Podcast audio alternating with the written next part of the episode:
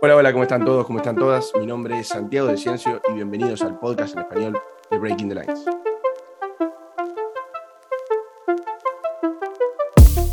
En este sexto episodio venimos a hablar del proyecto Everton, el equipo de Merseyside, el equipo dirigido actualmente por Rafa Benítez, está en un nuevo proyecto eh, luego de la salida de Carlo Ancelotti y hoy venimos a hablar de qué podemos esperar de la plantilla, qué podemos esperar del equipo, analizar eh, la propuesta que trae Rafa Benítez, el entrenador español, para afrontar esta nueva temporada 2021-2022 con la Premier League por delante. Y para esto trajimos un invitado de lujo, un invitado que nos va a ayudar a mostrarnos sus opiniones, a traer datos, a traer estadísticas.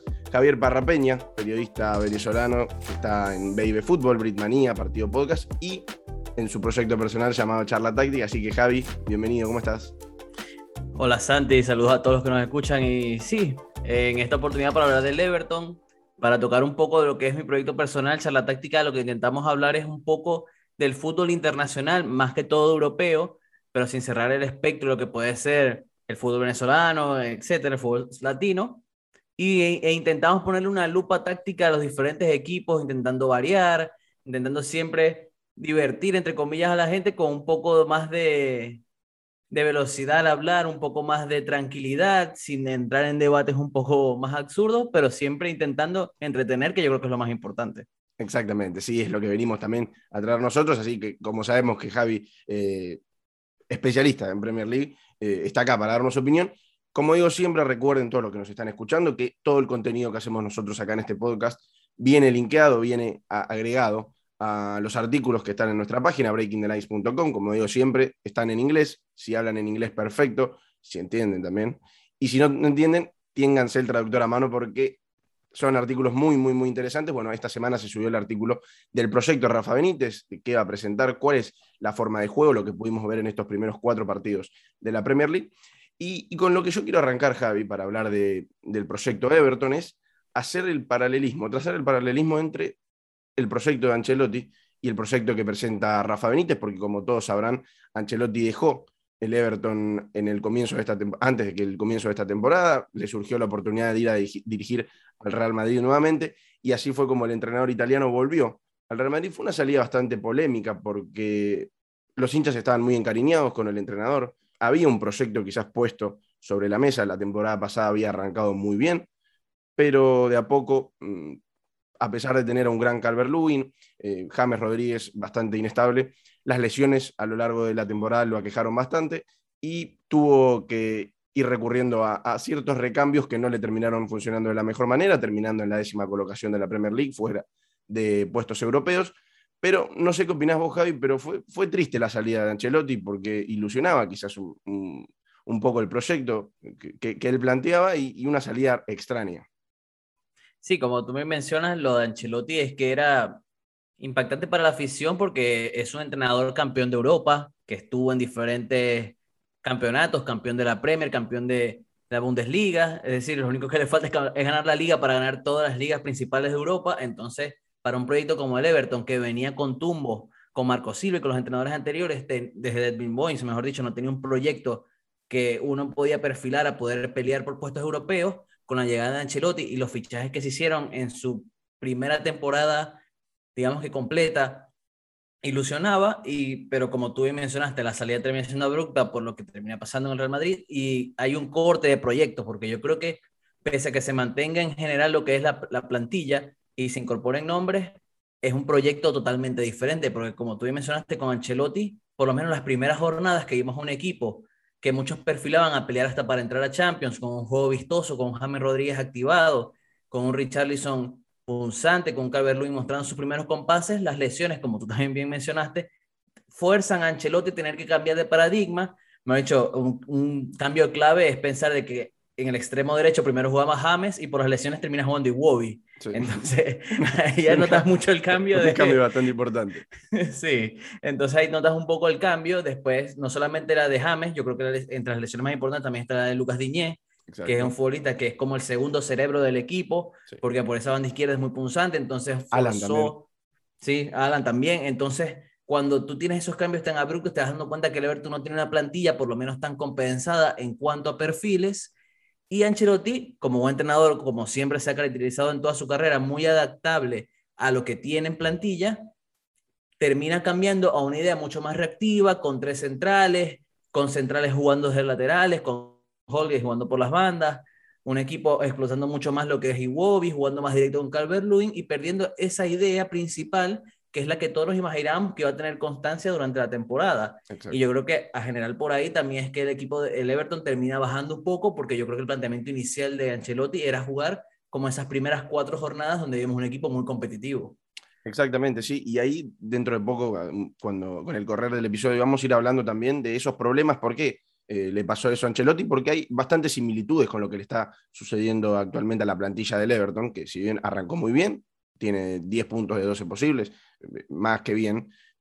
Arrancó muy bien igual que la temporada pasada, entonces ya tiene que poner el ojo Rafa Benítez en que no le suceda lo mismo que le pasó a Ancelotti la temporada pasada. Pero como dijimos, hablamos de Ancelotti, hablamos de lo que fue el proyecto, porque arrancó muy bien las lesiones. También eh, Seamus Coleman, por eso también eh, vos, Javi, dijiste que tuvo que utilizar centrales como laterales barra carrileros. Es el caso también, por ejemplo, de Holgate, es el caso de Ben Godfrey, por ejemplo necesitaba ahí algo más en esa posición, pero ahora vamos a hablar de lo que fue el mercado de pases. La llegada de Rafa Benítez fue extraña también, como dijimos hace un ratito, porque es un mercado de, directores técnicos bastante complicado. Yo lo asemejo un poco a la llegada de Nuno al Tottenham, no sé, cómo lo ves, Javi, vos, porque ninguno fue la primera opción de, de sus clubes. Y Rafa Benítez llegó de una manera bastante extraña. Recordemos, para los que no saben, Rafa Benítez dirigió al Liverpool, que es el clásico rival del Everton, en el cual ganó la Champions de 2004, una Champions que le dio al Liverpool después de más de 20 años que no ganaba el conjunto rojo de Merseyside, fue campeón de FA Cup, salió tercero en Premier, campeón de la Community Shield 2006, subcampeón de Champions de vuelta en el 2007, en aquella final tan recordada frente al Milan, y subcampeón de Premier en el 2008-2009, aquella que quedó a cuatro puntos del Manchester United, es un técnico que le fue muy bien eh, en el clásico rival del Everton y causó bastante polémica, fue una jugada bastante rara de Farhad Moshiri. Y, no sé cómo lo ves vos, eh, Javi, si, si, te parece lo mismo que me pareció a mí de, la llegada de Nuno al Tottenham. Sí, porque yo creo que termina siendo un cambio un poco abrupto, teniendo en cuenta lo que se planteaba, porque Benítez es un gran entrenador, mejor dicho, yo creo que si nosotros separamos lo que fue su etapa en el Liverpool, yo creo que la gente del Everton puede estar muy feliz con Benítez, porque Benítez también es un campeón de Europa y tiene experiencia en grandes equipos, más allá de que en el Real Madrid no le fuera como todos esperaban. El problema es que ya su pasado con el Liverpool, ciertas declaraciones donde también apuntó un poco al Everton y, y posiblemente generaron un poco de crispaciones en la afición, pero yo creo que el fichaje de Benítez a diferencia de lo de Nuno, que ahí te, posiblemente te cambia un poco, porque yo creo que lo de Nuno por el Tottenham posiblemente sea una línea más continuista con lo que ellos intentaban con Mourinho. Es verdad. Pero me refería más que nada a, la forma de la llegada de, ambos técnicos. Siento que ah, ninguno fue la primera opción de, de, sus clubes, digamos, para llegar. Sí, de eso no hay duda. Yo creo que, macho, hasta el propio Nuno sonó para el Everton en su momento. Exacto, por eso. sonaron muchos entrenadores, pero al final yo creo que el proyecto del Everton posiblemente no fuera tan llamativo para ciertos entrenadores y al final la opción Benítez, que a mí no me parece mala, por lo menos en cuanto a lo que es Benítez como entrenador, yo creo que sí genera crispaciones por lo que mencionamos antes, de su pasado con el Liverpool y ciertas declaraciones que donde apuntaba un poco a lo al Everton, ya diciéndole el equipo pequeño de, de, de, de, la ciudad, pero yo creo que por lo menos más allá de, la polémica que puede haber generado su, su persona o lo que su etapa previa, yo creo que es un entrenador que es interesante para un proyecto que también se perfilaba, como ya hablaremos más adelante, a hacer una inversión más corta después de, la, de todo el dinero que invirtieron el mercado pasado con Ancelotti. Exactamente, me diste el pie, pero justo, ¿eh? la verdad, porque justamente a ese tema quería, quería llegar, porque como bien mencionaste vos, los últimos dos técnicos, sea Rafa Benítez o Ancelotti, son técnicos que estuvieron en los clubes más importantes de Europa. Y así también se manejó el mercado de pases anterior, en el que gastó mucho dinero trayendo jugadores que estaban en equipos muy importantes. Es el caso de James Rodríguez, que había estado en el Real Madrid, en el Bayern Múnich. Es el caso de Alan, que estaba en el Napoli. Es el caso también de Ducuré, que no estaba en un club tan importante, estaba en el Watford, pero aprovechó esa oportunidad de un jugador que había descendido, bueno, que su equipo había descendido, y es, era un gran jugador que no se podía desperdiciar ese nivel de, para, para que caiga Championship y que ningún equipo lo repesque. Y, jugadores que eran muy importantes, también la llegada de Ben Godfrey por, por características similares también a las que mencioné. Entonces trajo, hizo un muy buen mercado y yo creo que en este, como dijiste vos, escasó un poco en cuanto a, dinero, porque obviamente habían gastado mucho el mercado anterior, no podían gastar, no podían darse ese lujo de seguir gastando. Este mercado de pases gastaron 2 millones de dólares, eh, de libras, perdón, solamente en Demarai Gray, el exjugador del Bayer Leverkusen, con un paso bastante escaso por el fútbol alemán, exjugador del Leicester City, por, por ejemplo. Y después, si querés, mencionemos rápidamente las altas y bajas que estuvo este mercado y analizamos. Altas tuvo, bueno, Demarai Gray, como mencionamos, András eh, Townsend, perdón, que, llegó libre. Todos los que voy a mencionar ahora llegaron gratis. Sí. Begovic, eh, el arquero bosnio. Salomón Rondón, tu, tu, compañero. sí, mi compatriota. Tu compatriota, no me salía la palabra. y, y Lonerga, el tercer arquero. Bueno, los cuatro últimos jugadores llegaron eh, gratis. Y las bajas que tuvo son Moise King, que había estado a préstamo en el Paris Saint Germain, con la idea de Cristiano Ronaldo de la Juventus, eh, lo, decidieron como reemplazante del astro portugués. Qué negoción para el Everton, ¿eh? Negoción. La verdad que sí. Recibirán el mismo dinero que dieron y un jugador que casi no le sirvió para nada, porque casi no lo usaron. Exactamente, le salió redonda la jugada porque encima son 7 millones de dólares. Eh, pues sigo con dólares, libras esterlinas. Eh, y bueno, allá la Juventus se cree que es el mejor reemplazo para Cristiano Ronaldo. Bernard, que se fue a, los Emiratos Árabes por un millón de libras. Y después se fueron eh, Teo Walcott, Joshua King y Bolasie, los tres libres. Pero bueno, sacó 8 millones, pagó 2 en este mercado de pases, se puede decir que salió ganando y trajo buenos jugadores que después vamos a estar mencionando lo que, lo que, fue la lo que es la plantilla actualmente. ¿Cómo viste el mercado de pases? ¿Lo, ¿Lo, consideras bueno? Bueno, yo creo que si hablamos puntualmente de este solo mercado, yo no creo que sea malo porque yo creo que estás incorporando perfiles que posiblemente se asemejen mucho más a la idea de Benítez y mantienes una plantilla que yo creo que es muy interesante más allá de que la temporada pasada sí tuvo ciertos problemas de profundidad, pero por lo menos las ventas importantes que la de Moise King, la de Bernard, que con la llegada de Townsend y Gray no iba a tener muchas oportunidades, y incorporas roles interesantes que entran dentro del espectro Benítez porque más allá de los nombres que ya te mencioné, Salomón Rondón, más allá de ser venezolano que yo siempre te voy a poner por arriba, yo creo que es un perfil que por lo menos con Benítez ha demostrado que rinde. Es un futbolista que va a ser el segunda punta en la rotación después de Calvert Lewin y que yo creo que por lo menos a nivel de funcionamiento le va a aportar muchas cosas a Benítez. Y después de esto, un mercado un poquito más especulativo, vamos a decirlo así, después de una inversión importante, yo creo que no es malo porque además son jugadores que creo que han mostrado en su carrera rendimiento interesante en la Premier. O sea, no son apuestas muy arriesgadas. Sí, sí, coincido. Eh, perdón, Javi, sí, decime. Sí. No, no, dime. No, no, que, yo decía que coincido mucho en el sentido de que buscó lo que iba con el esquema de Rafa Benítez, porque lo que va con, con, su, con su filosofía de juego, porque también no solo son los que llegaron, sino también los nombres que sonaron, que van mucho con el estilo del entrenador español. Dwight McNeil, perdón, sonó, el jugador del Barley. Denzel Dumfries, el actual jugador del Inter de Milán, el ex eh, son jugadores que van muy con la filosofía. Sean Longstaff, el jugador del Newcastle, son jugadores que sonaron, que van muy, muy bien y encajan mucho con, el esquema de Rafa Benítez y coincido plenamente con eso, porque ahora vamos a, vamos a entrar a las características que tiene la plantilla, pero necesita recambio, necesita eh, jugadores que puedan funcionar ante posibles lesiones, como le pasó la temporada pasada, que no tuvo las mejores opciones para salir a reemplazar a sus jugadores titulares. Una sola queja que tengo yo para, para el Everton, siento que necesita un lateral derecho. Sí, yo creo que más allá de Coleman, que posiblemente ya esté en sus últimas etapas dentro de la élite, yo creo que es el único nombre que queda de la plantilla que, tuvo, que estuvo también en la época de David Moyes, así que se puede imaginar todo el tiempo que ha estado Coleman en el, en el equipo. Tiene rendimientos muy buenos, yo creo que hasta el momento de hoy, capitán titular fijo porque es muy buen jugador, pero sí que deja dudas esa ausencia de un segundo lateral. Tienen a Kenny, pero yo no sé si Kenny es un futbolista que le vaya a aportar mucho en Premier. No sé si seguirá apostando Benítez por ese, esa capacidad de que Godfrey, Holgate jueguen también como laterales derechos yo creo que por lo menos a partir de ahí Benítez va a intentar sacar lo mejor de la plantilla y va a intentar rotar de la mejor manera. A mí sí que me deja dudas esa posición.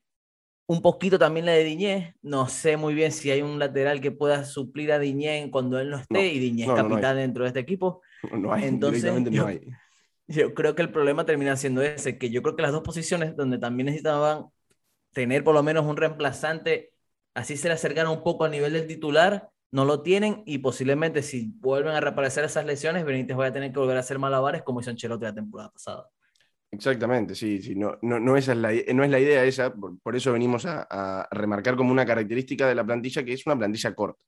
Eh, es un, para mí es un gran equipo titular, ahora después lo vamos a estar analizando, pero tiene poca rotación. Si, nos vamos, si nos basamos en los 11 titulares, es un muy buen equipo que puede pelear por meterse en puestos europeos, sí. pero necesita rotación, porque, bueno, van cuatro fechas, no perdió todavía, pero le pasó la temporada pasada que pasando la mitad del campeonato ya eh, empezaba a recaer cada vez más. Y eso no se, le puede, no se lo puede permitir hacer una segunda temporada. Obviamente tiene una plantilla, hay muchos equipos por arriba que están peleando por muchos puestos europeos, pero tiene que tener cuidado con eso. Ya el mercado de pases terminó, así que esas cosas no se pueden solucionar, pero siento que tiene un poquito más de fondo de armario que lo que tenía la temporada pasada. También hay que tener en cuenta jugadores que ya tienen su edad. Townsend, que llegó ahora, es un jugador con 30 años, está a un gran nivel, necesita rotación también. Sabemos que está James, pero no sabemos cuál es el estado de James. No sé si, si tenés algún tipo de novedad acerca del, de James Rodríguez, el jugador colombiano. Bueno, por las últimas declaraciones que leí de Benítez eh, y también del propio James, James se está entrenando, o sea, tiene la intención de volver a jugar. Yo no entiendo muy bien lo que está ocurriendo ahí porque yo no sé si es por perfil, porque por lo menos Benítez apostó en lo que pudo con James en el Madrid. No sé si por encaje, el problema es que también James ahora se va a enfrentar a la situación de que en su posición hay jugadores que están en muy buen rendimiento y que posiblemente a nivel de perfil encaje mucho más en lo de Benítez. Pero yo creo que James al final, al no poder salir del equipo, Benítez va a intentar sacar lo mejor posible de él para que sea una pieza valiosa en la rotación y posiblemente hasta le pueda cambiar el discurso al equipo, que yo no lo veo tan claro porque yo creo que Benítez va a mantener esta idea por los nombres que tiene y por los planteamientos que está mostrando. Yo lo de James yo creo que debe ser algo que tiene que revisar bien Benítez porque al fin y al cabo es una pieza que le puede aportar mucho.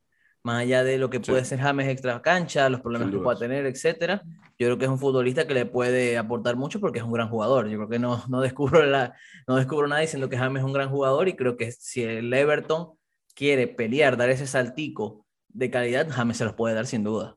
Sí, sí, sí, sin, sin lugar a dudas. Y otra de las características que nombraste vos hace un ratito es la polivalencia de los centrales, eh, tanto Holgate como Ben Godfrey pueden eh, cumplir el rol de eh, lateral barra carrilero derecho, cosa que le pasó la temporada pasada y ahí se linkea con el tema del lateral derecho.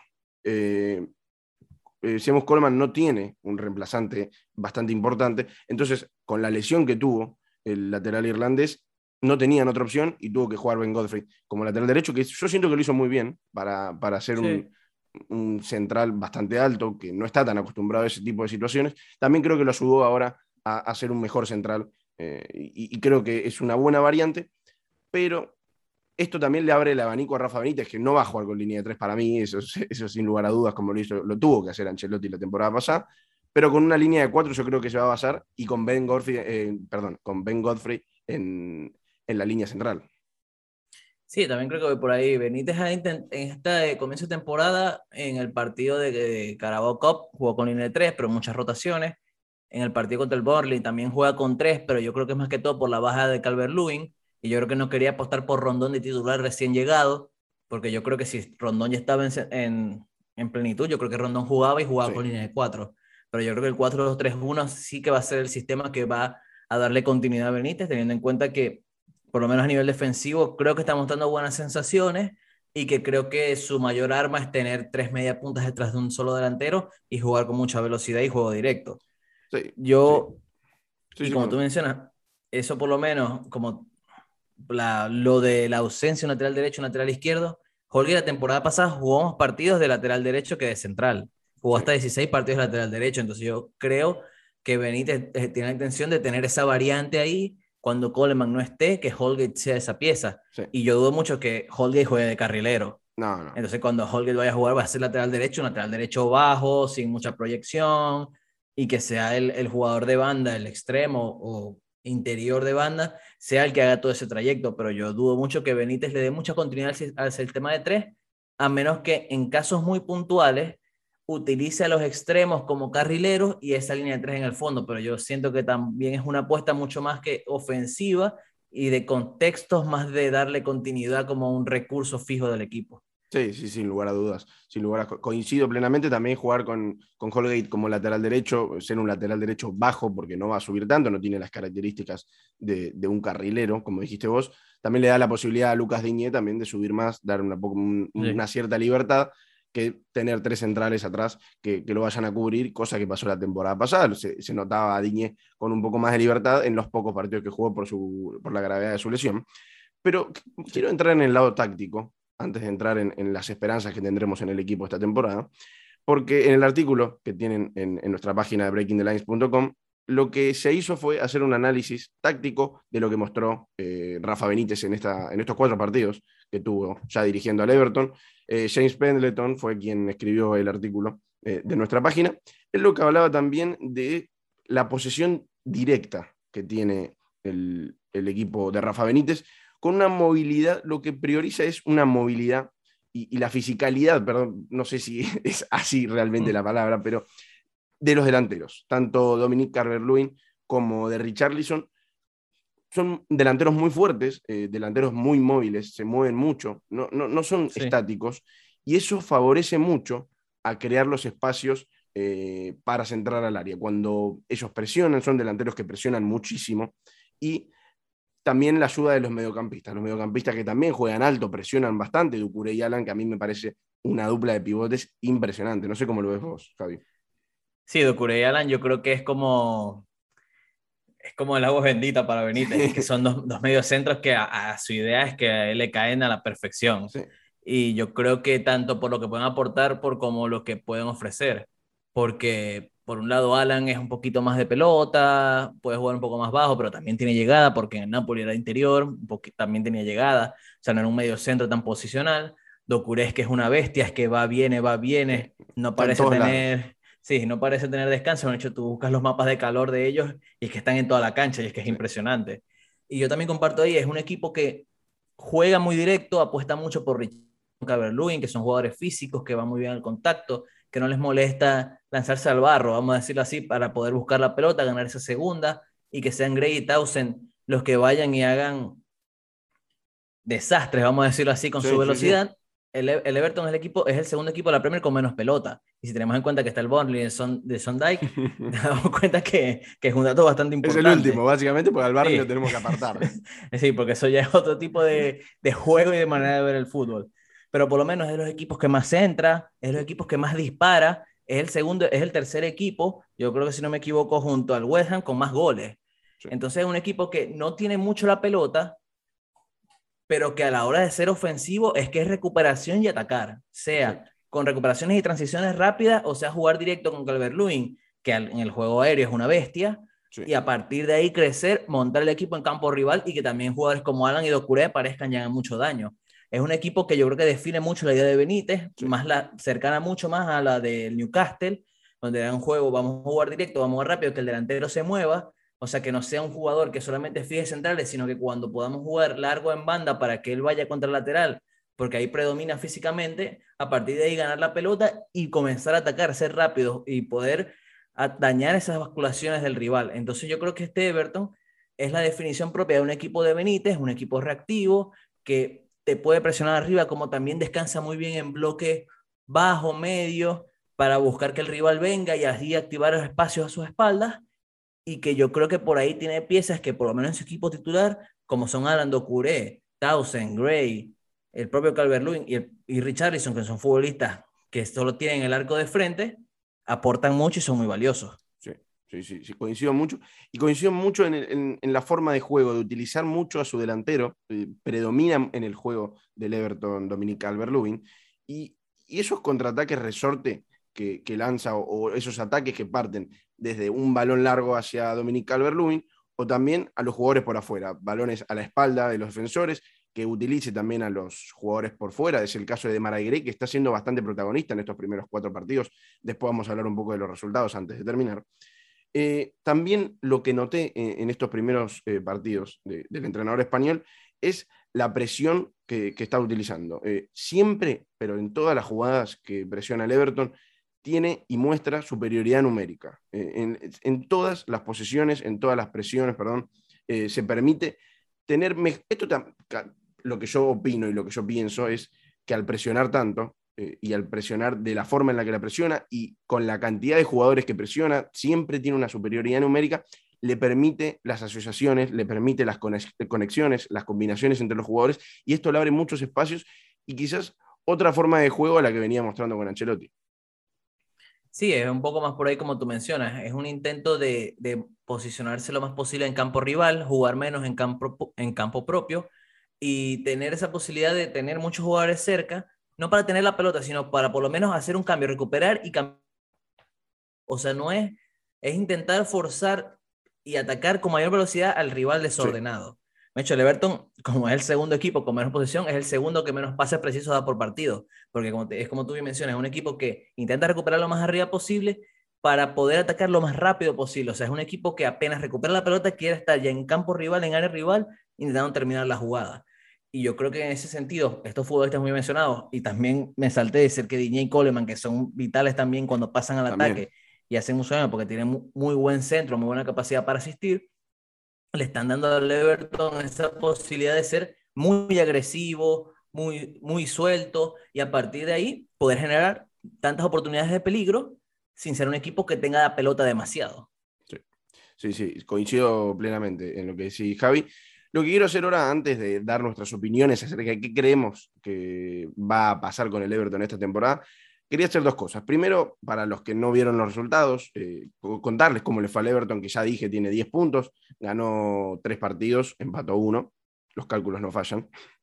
Eh, ganó la primera fecha frente al Everton, eh, frente al Everton, frente al Southampton, 3 a 1, con goles de Richarlison, Ducuré y Dominic Calvert-Lewin, empate frente al Leeds en la segunda fecha, victoria frente al Brighton, gran partido como visitante, con gol de, de Gray, con gol de Dominic Calvert-Lewin, y la última fecha, victoria, gran victoria también, frente al Barley 3 a 1. Total de 10 goles a favor, 6 en contra. Bueno, eh, bastantes goles en cuatro partidos, también eh, bastantes goles en contra. Y lo que predominó mucho es, son tres asistencias de Ducuré en estos cuatro partidos, muy bien por el mediocampista francés. Y también los protagonistas fueron eh, de Maray Gray y Dominique Calvert-Lewin, muy a favor de, de Maray Gray, que está teniendo muy buenos partidos, está siendo protagonista de esos contragolpes que veníamos mencionando y está utilizándolo mucho Rafa en, por la banda izquierda, ¿no? Y se centra mucho también en posición. Eh, juega bastante centrado. Es que entre él y Richarlison como que intercambian mucho esos roles. O sea, Richarlison puede aparecer por dentro y Gray por fuera y también pueden intercambiarse. Yo creo que depende mucho de, de, lo que quiera atacar Benítez. Pero Gray yo creo que es un futbolista que lastimosamente en el Leicester no tuvo muchas oportunidades, pero es que yo creo que siempre había mostrado esa, algunos detalles como para ser futbolista importante en Premier, de ser determinante. Yo creo que la apuesta del Everton es perfecta porque es un futbolista que encaja en la idea de Benítez, que es muy rápido, que tiene esa capacidad de poder, y barato, que es lo, que lo, lo, predominante ahí, y de poder, o sea, es una oportunidad de mercado impresionante. Y de poder darle ese plus al equipo, porque es ese futbolista rápido que en dos toques te puede definir una jugada, que con velocidad no tanto con regate, pero sí con, ese cambio de ritmo que tiene él, que yo creo que es muy determinante para que los contragolpes del Everton sean muy punzantes, muy agresivos, y a partir de ahí poder hacer mucho daño al arco rival. Otro detalle interesante del Everton es que ha remontado dos partidos, si no me equivoco. Remonta el primero contra el Watford y remonta el último. Es decir, es un equipo que, pese a estar en inferioridad y tener que, entre comillas, buscar el arco rival, no se ha achicado y que yo creo que es un detalle importante para valorar a un equipo que posiblemente a la larga pueda pelear por los puestos europeos. Sí, sí, sí, coincido plenamente. Perdón por el ruido de fondo, pero pasa una ambulancia, eso es algo inevitable. Lo que quería presentar yo es ver el equipo titular. Yo creo que parte obviamente con Pickford en el arco, eh, Semus Coleman, Godfrey, Michael King y Lucas Diñé, hasta ahí vamos bien, ¿no, Javi? Sí, en ocasiones imagino que tendrá opciones Jerry Mina. Y Holgate. Pero, sí, pero yo creo que dentro de la idea de Benítez, creo que son King y, Godfrey los que deberían ser titulares. Yo creo que son, a mí por lo menos son los que más me gustan también. Sí, a mí también. Yo iría un poco por ahí. Sí, sí a mí también. influyen también nuestros gustos. en el doble pivote, como lo dijimos, eh, no hay ninguna duda. Alan y Abdoulaye Ducuré, nombre complicado de Ducuré. Por las bandas, yo supongo que va a seguir con la misma fisionomía. Andrés Townsend por derecha, de Maray Gray por izquierda, eso creo que no hay dudas. Y Richarlison como segundo delantero y Dominic Carver-Lewin también hay que tener en cuenta el recambio, de lo que veníamos hablando hace un rato, y creo que es el tema principal y el, mayor problema del Everton, es, bueno, ya dijimos lo de los centrales, quiénes son los recambios, los laterales vienen más o menos flojos. En, recambio de los mediocampistas, bueno, eh, se estima la vuelta de eh, Gamín, el, mediocampista eh, marfileño, si, no me equivoco. Está Ben Davis, está André Gómez también, que hay un recambio ahí para tener. Sí, tienes piezas. Son perfiles diferentes, eso sí. Yo creo que entre Bamán, entre André Gómez y Tom Davis, hasta el propio Fabián Delf, que también puede ser, entre comillas, una acción para el lateral izquierdo. Yo creo que si tienes rotación, yo creo que si son, si son jugadores que te pueden bajar un poco el nivel, pero yo creo que si es una rotación interesante, tanto para poder cambiar a los titulares como para que Benítez pueda jugar un poco con el sistema en diferentes contextos. Exactamente, sí, bueno, Ben Davis eh, la temporada pasada, ante la lesión de Alan, tuvo bastante protagonismo. André Gómez era un mediocampista habitual titular, el ex Barcelona, por ejemplo. Y después tenemos a James eh, como variante ahí de, de, Townsend, veremos qué pasa con el jugador colombiano. Tenemos a Alex Iwobi, que puede partir como delantero, puede partir como extremo izquierdo, que generalmente lo está haciendo ahí en la posición de Demaray Gray. Y después tenemos en la delantera, bueno, Salomón Rondón, al compatriota que vamos a estar echando por él, al compatriota de Javi, y a Tosun, que todavía sigue en el Everton, eh, que está ahí como otro delantero variante. Eh, impresionante, sí. Yo creo que ahí, ahí yo creo que no hay dudas con el, equipo titular.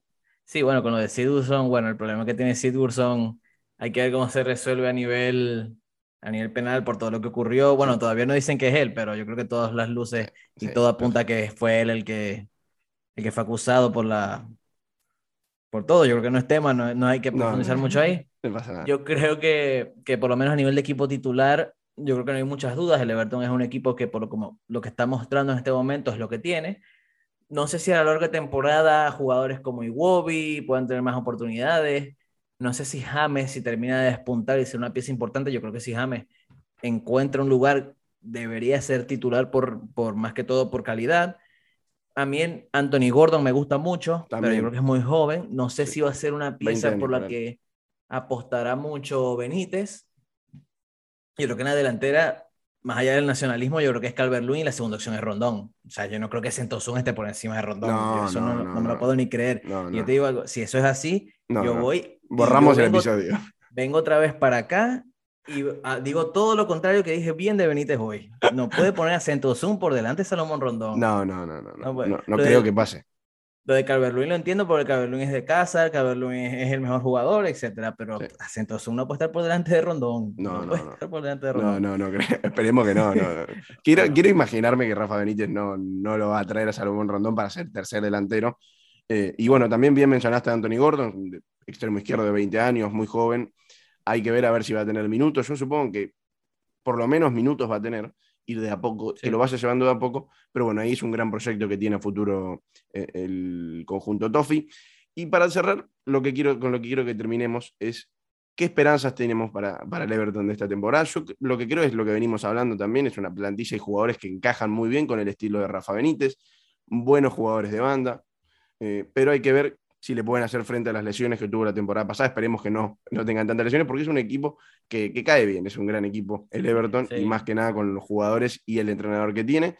Y yo creo que le puede llegar a ir bien. Siento que puede pelear por un mínimo puesto europeo, subir un poco el escalafón de, la temporada pasada, que terminó literalmente en la mitad, en el, en el puesto número 10. Así que espero que por lo menos pelee por esos puestos europeos, ya que la temporada pasada, después de las lesiones, ya se olvidó de todo si es que en Inglaterra, en la, Premier League, pelear por puestos europeos yo creo que es lo más complicado. Porque hay equipos de mucho nivel, tienes rivales de una categoría muy importante. Yo creo que el principal objetivo, teniendo en cuenta también lo que fue el mercado del Everton, es mejorar lo que fue la temporada pasada. O sea, estar más cerca de pelear por Europa que quedarte en la nada, que es, por debajo del décimo puesto y, y lejos del descenso.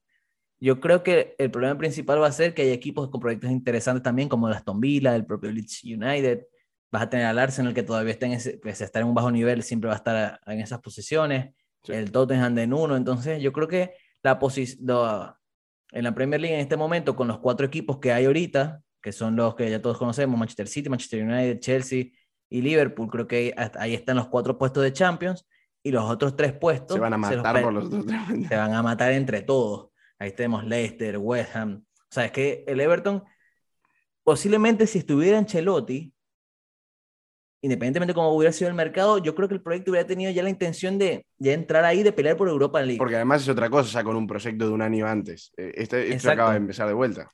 Exacto. Entonces yo creo que el objetivo de Benítez tiene que ser mejorar lo que hizo Ancelotti la temporada pasada y ver si puede rasgar clasificación europea, que no solo tiene que ser por vía Premier, también puede ser por vía las copas, que yo creo que Benítez le puede dar mucha importancia porque Benítez es un técnico copero que yo creo que le puede dar importancia a esos duelos mano a mano y por qué no pelear por la Europa League. El séptimo puesto de conference podría ser también un objetivo, pero como te digo, en la primera hay tanta calidad y hay tan buenos proyectos, no solamente los punteros, sino que ya te mencionamos Leicester, West Ham, tenemos al Leeds, tenemos a Aston Villa y pelear contra tantos equipos también va a ser es Muy complicado. Es muy complicado, sí, sí, sí. Y lo crea además teniendo un técnico de, de, la calidad de Rafa Benítez, el técnico que tuvo la temporada pasada como Ancelotti, que actualmente está en el Real Madrid. Son, eh, son técnicos importantes, muy importantes, y que le van a, a dar ese plus para pelear por puestos europeos sin lugar a dudas. Y bueno, yo, Javi, creo que hicimos un repaso bastante importante, bastante completo por, todo, por toda la plantilla, por todas las variantes que pueda tener el conjunto de Merseyside. El Everton, actualmente dirigido, como dijimos, por Rafa Benítez. Esperemos que salga bien el proyecto, porque como dije antes, es un equipo que cae bien. La verdad que a mí me cae muy bien, me gusta ver, la verdad que me gusta sentarme a ver un partido del Everton porque es muy interesante.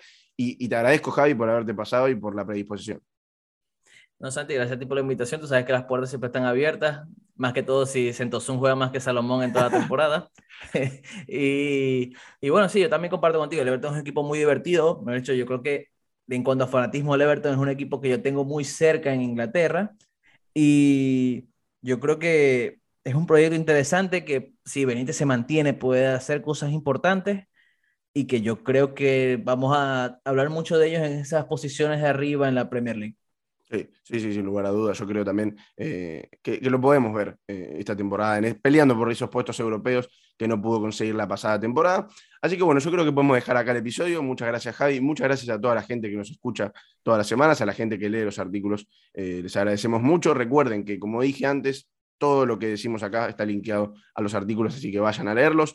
Y Acuerden de seguirnos en todas las plataformas de podcast que subimos los episodios, sea Spotify, Apple Podcast, Google Podcast, en la plataforma que más les guste. Les agradezco a todos y nos vemos la próxima. Chau, chau.